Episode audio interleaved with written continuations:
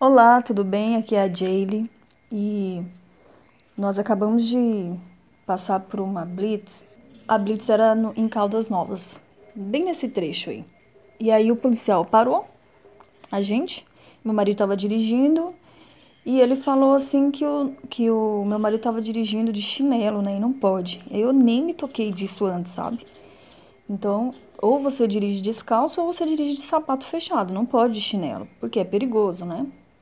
E outra coisa também foi a questão da, do farol. Um dos faróis nosso tava, da frente estava queimado e a gente não tinha percebido.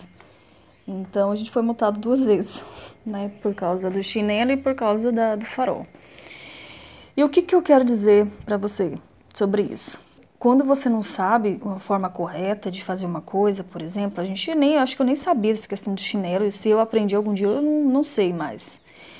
E não quer dizer que não exista uma forma correta, não quer dizer que não exista uma técnica ou uma regra para aquilo. Então não pode dirigir, sabe, de chinelo. Então, problema seu se você não sabe, entendeu? Ele vai multar do mesmo jeito.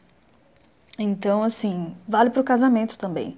Né? O fato de mulheres não saber como lidar no casamento, tá fazendo coisas erradas, cometendo erros, não quer saber que não existe a forma correta.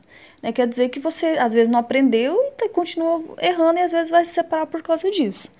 Então, assim, existe formas corretas de agir, sabe? No casamento e em tudo.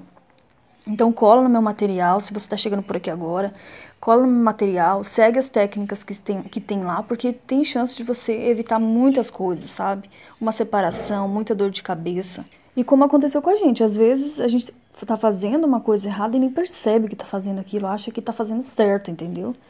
E é bom ficar atento. Eu nem me toquei de olhar antes de, de, de entrar no carro, de pegar a estrada, ver se tava, os faróis estavam funcionando. Então foi uma lição grande que eu aprendi e que no final das contas a gente ficou até assim agradecido por ter acontecido, né? Porque poderia ter gerado um acidente lá na frente, porque o farol estava tava queimado.